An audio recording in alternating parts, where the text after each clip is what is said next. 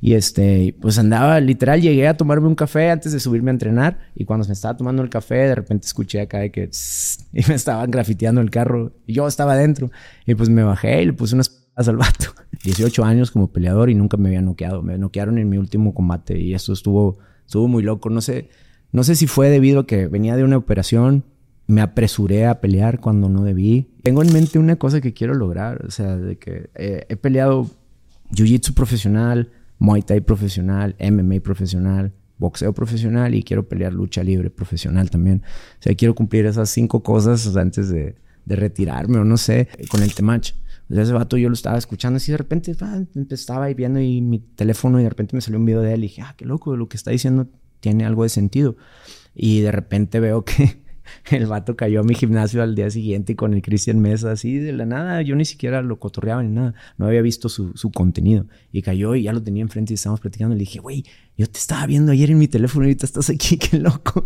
y yo era bien broncudo, me metía en pleitos a cada rato, en, fiestas, lugares. Terminé con una nalga una vez. Pues había como que en ese tiempo se empezaron a pelear ahí entre dos carteles y pues yo tenía un estudio de tatuajes en Tampico y me tocó ver, pues una vez le dieron un, un carro ahí volteado y que a unas cuadras de donde yo tenía mi negocio, este, a uno de mis clientes pues, lo, pues, se lo llevaron, así se lo llevaron, lo lo tiraron ahí en una zanja. Yo me enteré por el periódico. Hey, ¿qué tal, banda? ¿Cómo se encuentran? Los saluda su compa, el Gafe 423, aquí trayéndoles un nuevo episodio de este podcast, La cara oculta de.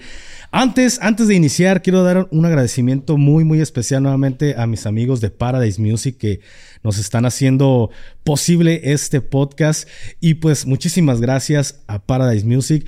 Hermano, Loco Arriola, ¿cómo te encuentras? No ocupas ni presentación, hermano. No, cómo no, muchas gracias, canal, por invitarme. muchas gracias, muchas gracias. ¿Qué onda, banda? ¿Cómo están? No, pues muchas gracias por invitarme. La neta, estoy bien contento de estar aquí y pues pues vamos a cotorrearlo un rato. Vamos a empezar a darle. Hermano, ¿cómo sentiste Resident Evil 4 Remake? ¿Ya lo jugaste? Porque sé que te encanta, te mama Resident Evil. No, no lo he jugado, no lo he jugado, pero sí ya lo vi, ya lo quiero. Ya lo quiero. De hecho, estaba, estaba teniendo problemas para conectar mi Switch ahí a la tele porque no llegaba el internet. Pero ya, ya lo voy a empezar a jugar. Te lo recomiendo, güey. que sé que te gusta mucho Resident Evil. De hecho, yo compré la, el, el Xbox nada más para poder jugar el, el Resident Evil, que fue un juego que que me mamó en mi infancia, güey. No, la neta, a mí también, yo desde el Code Verónica, yo, imagínate, yo compré el Dreamcast, el de uh. Sega para jugar. Eres de esas pocas personas que en México que lo compró. Sí, yo compré el Dreamcast, pues sí, fuimos pocos, pero estuvo chido, estuvo chido. Compré el Dreamcast, jugué todos los de Resident, me gustaban bastante. Ahorita que salió este, dije, ah, ya, vamos a ver. Ahorita tienes un poco de tiempo para, para estar jugando. ¿Cómo vas con tu lesión, hermano? Pues ahí la lesión ahí va, ahí va. Hace poquito me hice una resonancia y me dijeron que pues, sí tenía que tener un poco de cuidado otra vez porque pues le empecé a meter duro y yo creo que pues ya, ya, ya, ya estoy viejo, ya, ya, no es lo mismo. ¿Cuántos años tienes en estos momentos? Ahorita tengo 43 años. 43 años. Sí. ¿Cuál es la edad que tú dices, hasta aquí le voy a parar, esta va a ser mi última pelea? ¿Cuántos años crees tener en ese momento, viejo? Híjole, Fíjate que a mí me lo dijeron desde, desde que empecé mi carrera. Empecé mi carrera algo tarde. Empecé mi carrera a los 25 años. Empecé peleando y para los 28 me decían, ya estás muy grande, ya retírate. Ya estás viejo, ¿no? sí, todavía sigo aquí. O sea, la neta, la neta, ahorita me siento muy bien. A pesar de que traigo ahí la lesión en la rodilla, pero me siento muy bien físicamente. Me siento muy bien. He estado muy motivado. La neta, tengo un chorro de ganas de pelear. Ojalá y una de las ligas me invite a pelear pronto. Y pues, pues a darle. Yo al Chile no, no, no pienso pararle hasta que hasta que ya nada más no pueda. Pero puedes, puedes llegar que un 45, 46, ¿crees todavía? Sí, yo creo. Yo creo que con el 45 ya, ya estuvo. Inclusive ahorita, ahorita me gustaría aventarme un tirote y si, y si ahí queda, ahí queda. Pero pues ya, ya, ya cerrar el ciclo también sería bueno. Pero un tiro que callejero, un tiro. No, una pelea chida con algún, con algún peleador reconocido. Ya me han puesto varios tiros así con peleadores reconocidos y se ha puesto chido. Entonces, pues Ahí traigo en mente uno y ya, ya había platicado con una de las promotoras, pero me dijeron que hasta el año entrante. Entonces, creo que este es lo que resta de este año no se arma, pero ya ando pues A esperar, hermano. Tú. Sí. Se ve que tienes una sangre muy caliente, güey. Muy, muy caliente. De hecho, hace un tiempo por ahí salió un, un video que se hizo muy, muy viral. Que fue Loco Corriola golpeando un güey que te grafiteó el carro, güey. ¿Cómo estuvo ese rollo? Simón. No, pues eh, aquí en el centro de la ciudad de Monterrey, pues es donde entreno box. Un saludo para todos los locos por el box. Un saludo a la banda. Y este, pues andaba, literal, llegué a tomarme un café antes de subirme a entrenar. Y cuando me estaba tomando el café, de repente escuché acá de que... y me estaban grafiteando el carro. Y yo estaba adentro. Y pues me bajé y le puse unas patadas al vato. lo, lo chistoso de esto es que fue todo enfrente de una cámara. Entonces se hizo viral el pedo y pues, pues sí estuvo medio, chistoso ahí es donde digo, no sé si tengo buena suerte o mala suerte. Porque pues, es mala suerte que me rayen el carro, pero es buena suerte que yo estaba adentro, ¿no? Era publicidad, güey. Toda publicidad Fíjate, se la termina siendo buena, ¿no? Hay, banda que me preguntó, me dijo, eh, güey, tú lo planeaste y tú lo hiciste. Y le no, me estoy bien puñetas. A mí no me hubiera salido algo así, güey. No lo hubiera podido coordinar. Güey, no, no creo porque ahí les va. A mí, yo tengo unas ganas ya de, de, de, ver todo este contenido, cómo va creciendo el carboxing. Ah, el carboxing. A mí jamás en la vida se me hubiera ocurrido un contenido así y otros proyectos que no puedo decirles qué es porque es un secreto, pero no mames. Qué idea, güey. Invítame si, si lo haces, invítame a este nuevo proyecto que traes en mente hasta el carboxing. Pero cuéntanos un poco más de este pedo del carboxing. Sí, bueno, pues carboxing, carboxing ya tiene rato. Tengo un año que lo pensé y lo empecé a, fabricar en mi cabeza. Y así como lo digo en la, en, el, en, el, en la introducción, yo mi primer carro me lo completé ganando un torneo. O sea, tenía ahí una fericia clavada y de repente pues, pues me puse a entrenar. Llegó un torneo y le dije a un compa, ¿qué onda? El que gane se lleva a la feria. Creo que fueron 5 mil pesos, algo así. Y con eso completé mi primer coche. Entonces, pues digo, le voy a dar la misma oportunidad a la banda de que se gane en un carro peleando, pero adentro del carro. Pues está fuerte, güey. Lo, poco que vi ahorita que me lo enseñaste, tú y otro que era, que era Cristian, Cristian Mesa, cotorreando dentro de, del Suru y los otros dos compas allí aventando guante. Pero un, un güey hasta todo lleno de sangre, güey. ¿Cómo está ese pedo? ¿No te metes en alguna bronca por, por ese tipo de contenido? Híjole, la verdad, yo no sé de contenido. O sea, yo soy nuevo. Yo soy nuevo en este rollo. La verdad, yo lo que quiero es darle una oportunidad a alguien que se gane esto. No lo estoy haciendo con, ningún con ninguna finalidad de burlarme de nadie ni nada. Lo hago con la finalidad de que, güey, ahí está la oportunidad, gánate un carro, güey. Súbete. Y mientras se hace eso, pues nosotros nos divertimos acá platicando. Pero yo no me refiero a eso, güey, sino que imagínate, eres, eres peleador profesional, güey. Sabes que los ánimos se calientan ah, muy rápido y por un carro a lo mejor termina escalando un, no sé, güey, algo inimaginable. Nah, mira, la, la, la, la neta, la neta, el, el programa está hecho para que cualquiera participe. O sea, Juan y Pedro se pueden aventar un tiro. No tienes que ser peleador, no tienes que ser profesional para participar en esto. O sea, el chiste es de que cualquiera, ando, voy a, voy a andar manejando en la calle y, eh, ¿quieres participar? Sobres. Así es. Y ahí se les da la oportunidad. Digo, está chido, está chido. Me gusta bastante pelear profesional, pero también en la calle hay bastante banda, banda bien rifada y que necesita, pues, un carro. Entonces vamos a llevárselos. ¿En qué momento te diste cuenta que querías aventar guante, o tirar madrazos, güey? ¿Cuántos años tenías? Cuando decidí que quería pelear, híjole, pues desde bien morrillo me metieron a las artes marciales, me metía al full contact y de repente vi que hacían el full contact sin espinilleras y así como que más, más duro y dije, eh, no mames, yo quiero hacer eso. Y luego empecé a conocer el MMA que cuando yo empecé a hacer mi carrera era algo nuevo. Entonces dije, no mames, yo quiero hacer eso también y ahí es donde empecé a darle, darle, darle y de ahí se fue. Yo no, nunca planeé convertirme en un peleador profesional. Nunca, nunca fue mi intención, nunca lo planeé. Yo simplemente me puse a entrenar y de repente se fueron dando las cosas, se fueron dando e hice una carrera de esto. Este, por eso siempre le digo a la banda, sí se puede. Pues, yo soy un ejemplo de que sí se puede hacer este pedo. El detalle es nada más de que pues lo hagas de verdad, que te decidas hacerlo. Está, está cabrón. Una, una de las cosas más difíciles que he vivido en mi vida es tener una estabilidad económica con una empresa y cambiarte a tu pasión, que es pelear yo lo, yo lo dejé, yo tenía una empresa y pues me cambié a, pues literal, a estar todo el día en short y entrenando. ¿Qué empresa era esta? ¿La que tenés con, con, tu tío? Sí, tenía una empresa con mi tío y pues hacíamos estudios socioeconómicos. Hacíamos ahí dos, tres cosillas. ¿Y qué pasó, güey? ¿Sigue siendo tu empresa o se la quedó tu, No, pues mi tío le siguió trabajando, le siguió trabajando, le siguió dando de servicio a otras, a otras empresas y pues yo me dediqué 100% a pelear y a dar clases y a entrenar. Y ahí es donde donde pues literal esto se convirtió en una carrera, porque pues era mi hobby, era, era mi hobby, era mi pasión, era algo que siempre me gustó desde, desde morrito que veía las peleas, yo quiero ser como Van Damme, yo quiero ser como ese güey, y ahí andaba, hasta de repente que se hizo, se hizo así, mi primer gimnasio fue en, en casa de mi abuela, literal, yo tomé un, un cursillo ahí para cómo cómo acomodar el piso. Yo lo acomodé, acomodé las, las, las, esponjas y mi abuelo me había enseñado a soldar, entonces hice mi primer jaula. Y todavía están ahí pegados unos postes que puse para, para colgar costales. Creo que los hice bien. ¿Y qué te decía tu familia cuando estabas haciendo todo este pedo? ¿Te dejaba hacer o...? Me decían, ponte a jalar, ponte a jalar. Eso es lo que me decían todos, todos. Mi abuela siempre me apoyó, me dijo, ay, mi hijo, pero ponte a jalar.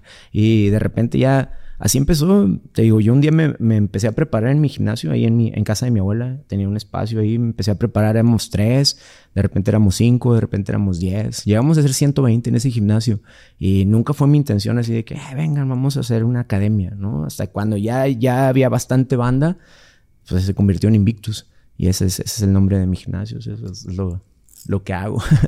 es el es, es, mi pasión, mi deporte y mi vida. Eres una persona que siempre ha perseguido sus sueños sin importar lo que, lo que la gente te diga, güey. Y eres un, eres un claro ejemplo de que cuando quieres, puedes lograr las cosas, el que persevera alcanza. Y todavía lo hablamos en el tema de la lucha. Tú fuiste uno de los precursores, me atrevo a decir, de los precursores aquí en Monterrey, también a nivel nacional, en, en, en entrar a este deporte, güey. Y no había algo todavía consolidado, güey. Te pongo un ejemplo como eres como el asesino de las artes marciales mixtas eh, aquí en México. Órale. El asesino vino a ponerlas, a sentar las bases para que otros freestylers llegaran y hicieran lo que hoy en día. Creo que Loco Arriola es lo mismo, güey. Son personas que ya dejaron una marca en la historia de México. Híjole, no, me pones bien, bien, bien arriba al lado del asesino. Yo, te lo admiro bastante también ese vato. Un saludo al mago. Sí, un saludo al, Loco y al Choc también, a toda la banda ahí. Sí, Ojitos bellos del Choc. ese Choc, un saludote. No, pues yo lo admiro bastante y qué chido que me, que me, me pongas ahí al, al nivel de este vato. Yo creo que este, pues fui de los primeros peleadores, de los primeritos. Nunca, nunca digo que fui, oh, yo soy el primero. Fui de los primeros, fui de la primera camada y sigo aquí, o sea, sigo peleando, sigo con ganas de pelear, sigo, sigo vigente. Y eso está bien chido, la neta. Yo creo que fui a, temporar. Si, si me hubiera tocado ahorita empezar mi carrera, yo creo que una historia muy diferente sería. Porque ahorita ya hay academias que enseñan MMA, ya hay ligas, ya hay plataformas como Lux, como Naciones, como este Azteca Fight League que te, te proyectan a UFC. Es lo que todo peleador quiere, pelear en UFC, donde pues es la plataforma con más auge en el mundo del deporte del MMA. Entonces, pues yo creo que a mí no me tocó por, por viejo, tal vez no la armaba tanto, tal vez no aprendí tantos, tantas cosas como para estar en ese nivel, pero estoy chido, ¿sabes? Aquí Aquí en Monterrey tengo mi, mi, academia, todos los días comparto con banda que le gusta, le gusta entrenar, sigo haciendo esto, sigo explorando el jiu-jitsu, sigo, sigo dándole y yo creo que de eso se trata, carnal. O sea, no tanto de que llegues a, a la UFC, a todas esas ligas enormes, digo, es un sueño chido, pero pues si no me tocó, no me tocó y aquí estoy con madre con lo que, con lo que estoy haciendo y, y, y por ahí traigo otras ideas que después, después verás. Impartiendo tu conocimiento y también aprendiendo nuevo y es es algo que en algún momento escuché de, alguna entrevista que tuviste, el hecho de lo que te dijo en algún momento tu, tu entrenador, güey, tu maestro, ya no tengo nada que enseñarte, vete de aquí, que te, que te enojaste, güey. Sí, Pero ahora lo entiendes el por qué te corrió tu, tu, tu maestro, güey. Sí, la verdad, ese fue, ese fue un paso bien, bien loco y, y, le tengo un chingo de respeto a mi maestro, la, la, verdad, por haber hecho eso. Yo, imagínate en tu eres, eres uno de los peleadores que traes ahí y de repente el vato pues necesita escalar en el nivel dale. Eh, muy pocos gimnasios creo que harían eso. Y esa vez mi maestro me dijo, usted dele, usted vaya a aprender a donde, donde le enseñen otras cosas y venga y enséñame eso que, que le enseñaron. Un sabio, güey. Sí, al chile, güey. Yo en ese momento que, ah, chale, güey, ya me corrió que hice mal, güey. y, y no, pues era eso, me dejó crecer y eso eso habla muy bien de él. Eso, por eso yo trato de hacer lo mismo con mi gimnasio. Digo, eh, mi gimnasio están abiertas las puertas. El que quiere ir a entrenar, todos son bienvenidos. Si quieres ir a entrenar un mes, ve un mes. Si quieres ir a entrenar de por vida, bienvenido.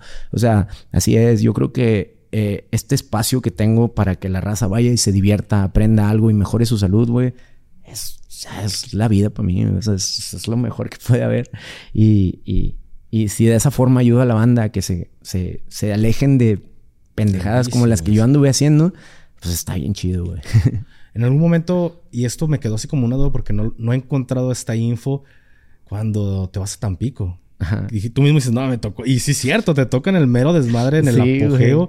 Te vas a, entrenar y a, buscar vida en, Tampico. ¿Qué fue lo que pasó allá, güey? ¿Qué te tocó ver? que No, a mí me tocó ver de todo en Tampico, la neta. Pues la banda, la banda que vive en Tampico, un saludo para toda la banda de Tampico. Tampico. Sí, todos los que viven por allá me tocó pues había como que guerra, güey, en ese tiempo. Se empezaron a pelear ahí entre dos carteles y pues yo tenía un estudio de tatuajes en Tampico y me tocó ver, pues una vez le dieron un bazucazo a un carro ahí volteado y quemándose a unas cuadras de donde yo tenía mi negocio, Este, a uno de mis clientes pues, lo, se lo llevaron, así se lo llevaron, lo, lo tiraron ahí en una zanja. Yo me enteré por el periódico.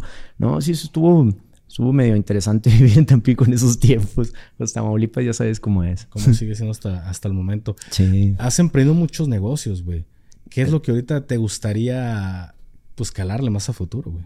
Pues, ahorita traigo una idea. Quiero hacer un, un, un negocio de, de, comida saludable. Empecé a vender jugos ahí en el gimnasio y, pues, está chido. La neta, creo que ahorita nos hacen falta opciones saludables. O sea, opciones rápidas. Como por ejemplo, tú estás en la tarde aquí en la ciudad, no puedes conseguir algo que no esté excedido en calorías, que no sea una hamburguesa, que no sean unos tacos, que no sea eso. Yo lo que quiero pues es, te tengo un jugo, te tengo una ensalada, te tengo un, un, licuado a la hora que gustes. Eso es lo que, lo que estoy tratando de hacer con mi negocio ahorita. Y vean a los juguitos, está chido. ¿A los cuántos años tú recomendarías como padres meter a nuestros hijos a algún tipo de arte marcial? Híjole, nada más que, que puedan obedecer un poquito. Yo siempre les digo que a los siete años está ideal, a veces me los llevan a los cinco, pero a los siete años está ideal para que empiecen a aprender, más que nada a desarrollar sus habilidades motrices, eso es lo más, lo más chido. Yo es lo que yo hago en mis clases, cuando son niños, pues en lugar de enseñarles a hacer llaves y a tirar golpes y patadas, mejor los enseño a que se avienten maromas y sepan dónde están cuando se levantan. O sea, eso es, eso es, es bien básico y aparte te sirve para el resto de tu vida. Eh, que cosa que no sé por qué dejamos de hacerlo los humanos, ¿verdad? O sea, ¿hace cuánto que no gateas? ¿Hace cuánto que no te avientas una maroma? Años, años. sí, conforme, conforme te vas haciendo más adulto, menos lo haces, ¿verdad? Dejas Pero, de perderle como que el gusto a este tipo de, de cosas. De actividades. Digo, yo es lo que es lo que trato de hacer con mi entrenamiento, que seas móvil, que seas, o sea, que te puedas mover, que puedas brincar, trepar, nadar, saltar, hacer todas esas cosas y obviamente pues con las artes marciales encima. O sea, pero eso es lo que realmente trato de, compartir que, güey, ven, entrena, aunque no, no revientes los tie pads a patadas y aunque no pegues muy fuerte, bueno, échate una maroma, tócate las rodillas, ya haz algo, sacas. Hay mucha banda que se la pasa sentada, los trabajos son muy, muy estresantes y horarios muy largos, güey, y pues como que ahí podemos movernos un poquito. Una forma de distracción muy, muy interesante, güey. Pero ¿Cómo te preparaste para enseñar a los niños? Híjole. Porque es muy diferente enseñar a un adulto que te está poniendo atención a un niño que su cabeza está pensando en estar jugando. Híjole, tienes que llamar su atención. La verdad, la verdad, eso es un tema enseñarles artes marciales a los niños. Tienes que llamar su atención. ¿Y cómo llamas su atención? Pues haciendo cosas. Yo así le hago. De repente tengo niños que, pues, me han llevado niños muy introvertidos que no quieren convivir con los otros y terminan hasta teniendo novia. Uno, uno terminó teniendo novia ahí en mi gimnasio pero niños, niños, niños chiquitos, se van desarrollando y está chido. O sea, yo lo que trato de hacer es ponerles ejemplos. Haz cuenta que empiezo con la clase, ok, vamos a empezar esta maroma y yo la empiezo a hacer. Y todo lo te, lo están observando. Esa es, esa es la manera. Tienes que darles el ejemplo para que ellos lo hagan. ejemplo para que ellos lo hagan. En cambio, un adulto, tú le dices, no, mira, vamos a usar la mano derecha, la mano izquierda y luego la pierna. Y ya te, ya te agarra la onda. Pero pues sí, es, es, es un tema y es muy divertido enseñarle a los niños, la neta. Qué chingón y qué, qué que mis respetos porque no cualquiera tiene la paciencia para ah, enseñar a un niño, güey. Yo tengo mucha paciencia para mis hijos, güey, pero cuando hay niños soy así como que no sé qué hacer, güey. Y hasta volteo y ah, me dan un bebé y ah, lo agarro y se lo paso a mi esposa porque es algo que no se me facilita, güey, el poder este estar lidiando con niños, güey. Con los míos se me hace muy fácil porque soy yo, soy el gafe auténtico. Si quiero aventar a mi hijo, lo aviento. Si lo quiero aventar a la alberca, lo hago. Y sé que con los ajenos es más complicado porque hay cosas a seguir y, y es como reprimir el, el, gafe que traigo dentro. La persona, por no decirte el nombre, que sé que soy muy tosco para jugar con los niños. Yo sé que no todos los padres les gustan. Entonces, mis respetos para, sí. no, yo, hacer esto. Yo, yo sí se los dejo bien claro ahí en mi academia. Pues, o sea, de, de la puerta para allá, usted es el papá. De la puerta para acá, él es el alumno. Y, y pues órale, aquí se hace lo que yo diga, no lo que diga el papá. Muchas veces los papás dicen, eh, es que mi hijo no está brincando bien. Déjelo, déjelo, el vato va a aprender de la forma que tiene que aprender. A veces estarle poniendo tanta presión a alguien, a un niño, pues, no te, no te va a agarrar la onda. Así me ha pasado varias veces yo de que enseñando una, una técnica y los papás, no, es que no le sale. Pues no, tiene su proceso. Déjalo. los papás quieren hacer los maestros. Sí, exacto, quieren ser los maestros, pero no, Y pues chido, lo chido de ahí en mi academia es que todo se, maneja un mood medio tranqui ahí, todos. Hay peleadores, hay señores, hay señoras, hay niños, hay niñas, hay de todo ahí para entrenar y pues esa es, la finalidad. Hermano, hace un momento dijiste, quiero, quiero pelear. ¿Cómo te preparas para el día en que llegue el ya no pelear? Híjole. Porque yo como un exoperador especial salgo a la calle y nadie me preparó para, para lo que ya no puedo volver a hacer y volteo a ver un avión y a pesar de que me dan miedo las alturas, digo, quisiera volverme a aventar en un paracaídas o rapelear. Eh, y ¿Cómo se prepara un, un peleador, güey? Un asesino entrenado, güey, para no hacer lo que te gusta hacer, güey. Porque no es lo mismo hacerlo arriba de un, de, del cuadrilátero, güey, o del hexágono, o, dependiendo su, su rama a quererte pelear en la calle, güey. Porque si ya te conviertes en un, en un arma, un arma blanca. No, vaya que sí. Es que definitivamente sí tienes ventaja. O sea, una vez que empiezas a entrenar y que te están pegando todos los días en la cara y que sabes cómo caer y todo eso, tienes ventaja sobre muchas personas. Muchas personas, como te digo, no se pueden tocar las rodillas. Ahora imagínate un taxista se baja y te lo hace de pedo. Ah, fácil, fácil lo, lo lo desmadras. Y por eso, desde hace rato les digo que yo no me peleo si no me pagan. a ese nivel. pues ya de una vez, yo no me peleo si no me pagan. Entonces, pues yo creo que eso es lo chido de las artes marciales también, carnal. Que te van bajando el nivel de, de agresividad. Porque en tu gimnasio hay vatos más agresivos que tú y más picudos que tú. Entonces, cuando te empiezas a calar con vatos así, empiezas a decir, ay, no, pues ¿para qué me peleo con el taxista de afuera? Mejor me peleo con los de aquí adentro. Al menos así me pasó a mí. Y yo era bien broncudo, me metía en pleitos a cada rato, en, fiestas, lugares. Terminé con un balazo en una nalga una vez. O sea, ¿Por qué te dispararon? Fue una bronca que ni siquiera era mía. Un vato que lo madrearon una vez en una fiesta. Yo estaba presente, el vato se ganchó. Creyó que yo era parte de los güeyes que lo agredieron y me esperó un día y me dio un balazo. Así, en pocas palabras. No era yo, te equivocaste, carnal. ¿Sí, no? era yo, pero pues ahí de, ahí se hizo una bronca y eso es lo feo. O sea, de que, chale, yo ni sin de verla ni temerla terminé peleándome con ese vato y pudo pasar a, otra, escalar a otro nivel. De buenas que solo fue un susto y, no pasó más, pero pues chale, siempre andaba de revoltoso, güey. Y, una vez que me metí a las artes marciales, eso fue bajando, Fue bajando que me, me fui despejando de pues de compas que solamente estábamos en el lugar equivocado con las personas equivocadas en el momento equivocado, ¿sabes? Salíamos a, hacer desmadre y siempre terminábamos en tragedia. Manches, qué, qué difícil. Ah, y ha cambiado mucho los tiempos porque yo le platicaba a mi esposa hace ya un tiempo, no es lo mismo hoy en día a, agarrarte a golpes con una persona en la calle hace 15 años. Creo que antes, decíamos en Guadalajara, no sé cómo lo, digan aquí los regios, pero un tiro de caballeros. No, ya no hay eso. ya no existe eso. es cuando menos te sacan una pistola y te disparan, güey. Y ya ni sabes ni quién ni cómo. Antes, pues, eh, aquí te asustaba una camionetota grande con los virus oscuros. No, mejor déjalo pasar. Sí. pero ahorita no sabes. Ahorita están las cosas muy locas. Yo por eso digo, si van a pelearse, vayan a un gimnasio y peleense ahí. Ahí, ahí entrenen, ahí dense, ahí saca todo tu, tu coraje. Pues eso, eso que que decía mi compa el Temach la vez pasada, somos hombres peligrosos, a huevo, tienes que ser peligroso, tienes que saber usar tus manos, tus armas, ¿sabes? Tienes que saber defenderte y defender lo tuyo. El control es lo, lo, importante. O sea, bueno, al menos yo, yo me capacito, a mí me gusta saber manejar vehículos, saber manejar armas, saber pelear, saber todo, porque si un día me toca defenderlo, lo voy a defender. Pero pues el chiste es estar en control. ¿Te gusta manejar armas, güey? Sí, sí me gusta. Sí, ¿qué calibres has disparado? Híjole, pues he manejado bastantillas. Sí, se he tirado con cuernos, con R15, con pues con nueves, con 50. Bueno, no, no lo troné, pero sí lo vi desde muy cerquita como tronó. Pues, el día que vayas a Guadalajara, cabrón, ahí tienes. A huevo. Me, avisas con tiempo y armamos algo en un campo de tiro, güey. Sí, encantadísimo. Aquí la vez pasada fui con mis compas del Tech Field y estuvo chido ahí. Estuvimos el Temachi y hoy estuvimos tirando bala. Y tengo varios compas aquí que compiten y hacen eso ya en forma deportiva. A ver si me les pego un día para no quedar tan mal el día que vaya contigo. ahí pasamos las, las pautas, güey. ¿Cuál ha sido tu peor pelea, hermano?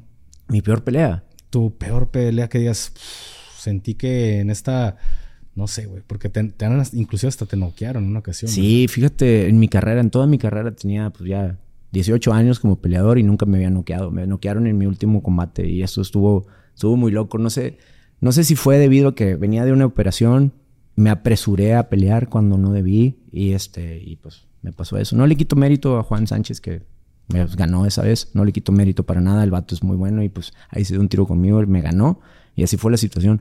Este, está cabrón, está cabrón, está cabrón. Yo, yo no pensaba, güey, no, no, no pensaba que me fuera a pasar eso, O sea, yo me sentía seguro, me sentía bien. Se hizo un intercambio y pum, me tumbó.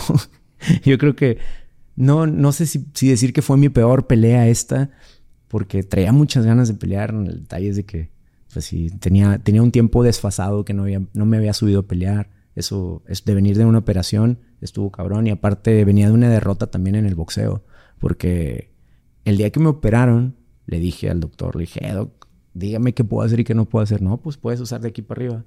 Me fui al gimnasio y estuve moviendo los brazos y me puse a hacer todo y me conseguí una pelea de boxeo antes de estar listo para, para una de MMA. Y también, ay, perdón. Y también perdí en la decisión. Peleé mi primer boxeo de mi, mi primer pelea de boxeo profesional. Perdí contra un zurdo en la decisión. Estuvo, chido, estuvo chido. Fue una experiencia muy distinta de ser un peleador de artes marciales mixtas a estar peleando boxeo. Ah, cabrón, por eso esas peleas de, de, Jake Paul y de, de McGregor. McGregor y todas esas, o sea, neta, neta está cabrón, o sea, te entras a otro mundo totalmente. Yo había competido en Muay Thai profesionalmente, en Jiu Jitsu profesionalmente, en todo, pero no me había tocado debutar como profesional en el boxeo. Y fue también una experiencia muy loca.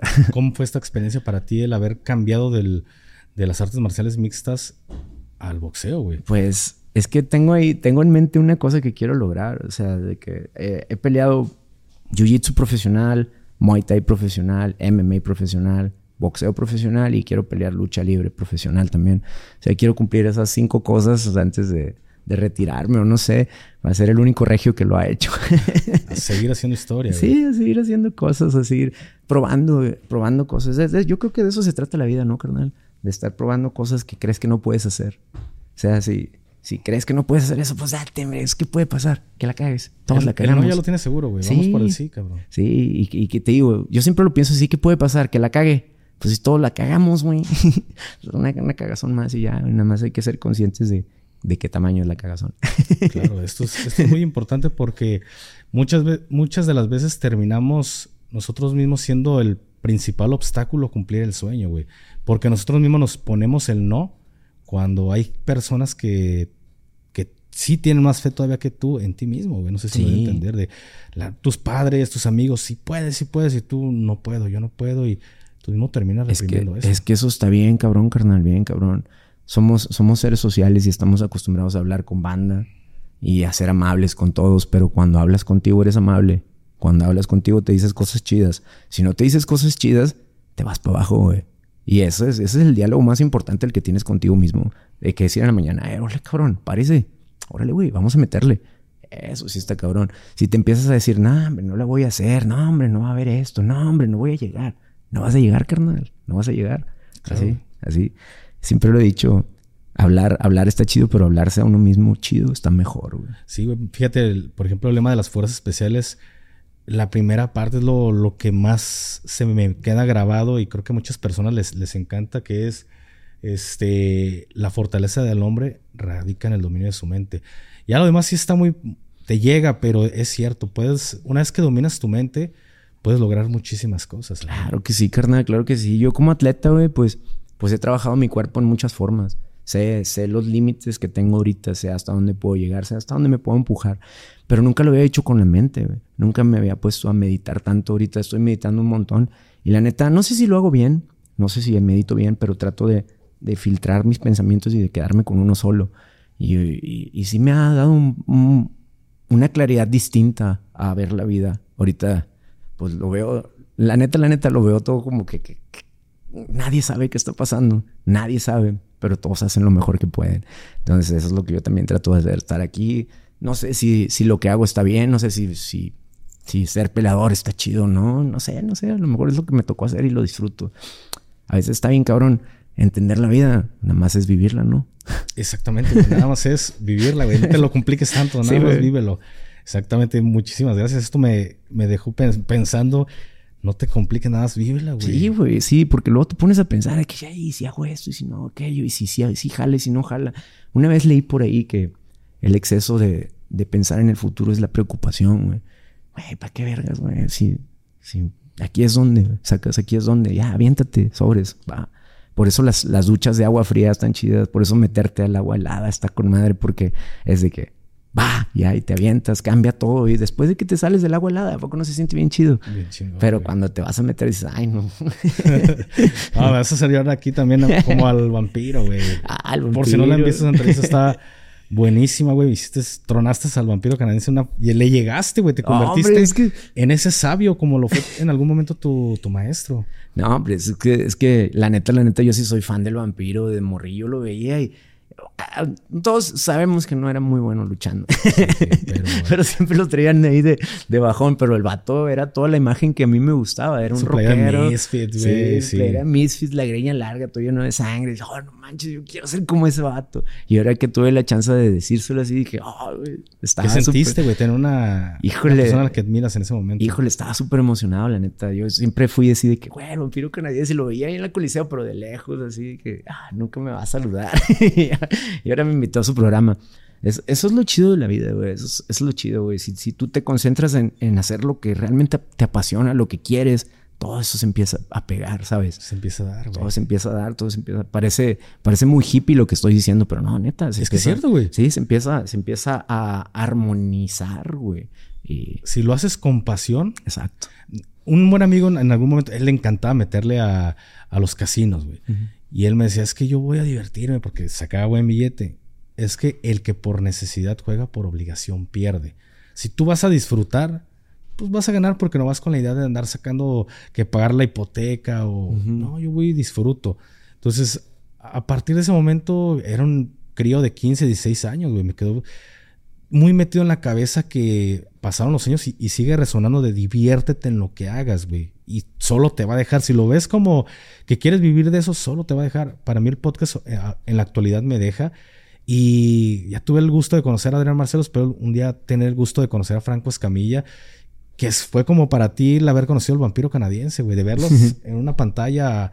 espero, en algún momento eh, cumplirlo como, eh, Esta onda, esta onda está bien loco. Lo, lo que tú estás diciendo me pasó me ha pasado varias veces y, y me pasó con el, eh, con el Temach. O ese vato yo lo estaba escuchando así de repente ah, estaba ahí viendo y mi teléfono y de repente me salió un video de él y dije, ah, qué loco, lo que está diciendo tiene algo de sentido. Y de repente veo que el vato cayó a mi gimnasio al día siguiente con el Christian Mesa, así de la nada. Yo ni siquiera lo cotorreaba ni nada. No había visto su, su contenido. Y cayó y ya lo tenía enfrente y estábamos platicando. Le dije, güey, yo te estaba viendo ayer en mi teléfono y ahorita estás aquí, qué loco. y ya de ahí creo que formamos una amistad chida y, y, y, está loco, güey, tener a alguien que admiras, a alguien que estás viendo en la pantalla y de repente tenerlo enfrente. Pero pues así es la vida, ¿no? Pues así es la vida, hermano. La neta te agradezco mucho este, este espacio me hubiera gustado poder sacar este, un poco más de tiempo, tú tienes toda la disponibilidad, pero por diferentes azares del destino, pues no se nos permitió más que una hora. Pero te agradezco muchísimo que me hayas regalado esta hora de tu tiempo, güey, que sé que jamás va a volver en tu vida, carnal. No, carnal, no, carnal. Eh, eh, es, un honor, güey, compartirlo aquí y luego compartirlo aquí también con tu banda, con la banda que te ve. O sea, está chido lo que haces, güey, está chido. Así que, que de esa conocer a más banda, güey. Estoy seguro que muchos no me han visto, güey, pero pues ya me van a ver por, por esto. Y, y síguelo haciendo, carnal. La neta está bien chido. Muchísimas gracias por tu apoyo, güey. Esperemos que me invites al, al Carbox, güey. te voy a invitar al Carboxing, sí. Ya, ya en estos días voy a hacer el siguiente episodio de Carboxing y te voy a invitar para que vayas ahí. Ahí les voy a dejar el, el, link de... Ya saben, para empezar, las redes sociales del invitado siempre aparecen aquí abajo. Pero les voy a dejar el, el link así bien colgado de, del Carboxing. Sí, estaba cagado de risa. Nada más lo ves como por, por partes, Qué, buenas, qué buenas ideas te están surgiendo, hermano. Y pues muchísimas gracias por por haber estado aquí, viejo. No, muchas gracias por invitarme, la neta, y espero que la próxima que nos veamos ya no sea tan breve. sí, güey, que poder ir a dejar a tu gimnasio, y a tirar un poco de guante y que me saque la fruta, güey. Porque ya, ya, ya estamos algo, algo pachoncitos, güey. Le digo, no, no me encuentren aquí tan abajo porque me va a dejar en mal el, el compa Ricardo, güey. Sí, nada, nada, pero cuando gustes, cuando gustes, toda la banda, los que gusten, mi gimnasio está abierto, todos son bienvenidos a la hora que gusten, ahí tenemos horarios, pueden ir a entrenar cuando quieras. Espero verte acá para, para hacer un carboxing y, este, y estén pendientes del siguiente carboxing, la neta se va a poner chido, les voy a regalar un carro. Ya está, a ver si me traigo yo uno, ¿no? Ey, que levánteme a mí, pero sin balaclava, güey. Arreglado el tema. Pues muchísimas gracias a todos ustedes por haber llegado hasta este punto. Ya saben, las redes sociales de esta leyenda van a estar apareciendo aquí abajo y también se los dejo en la caja de descripciones, el enlace ya pegado. Y pues nos vemos hasta el siguiente episodio. Hasta la próxima. Bye.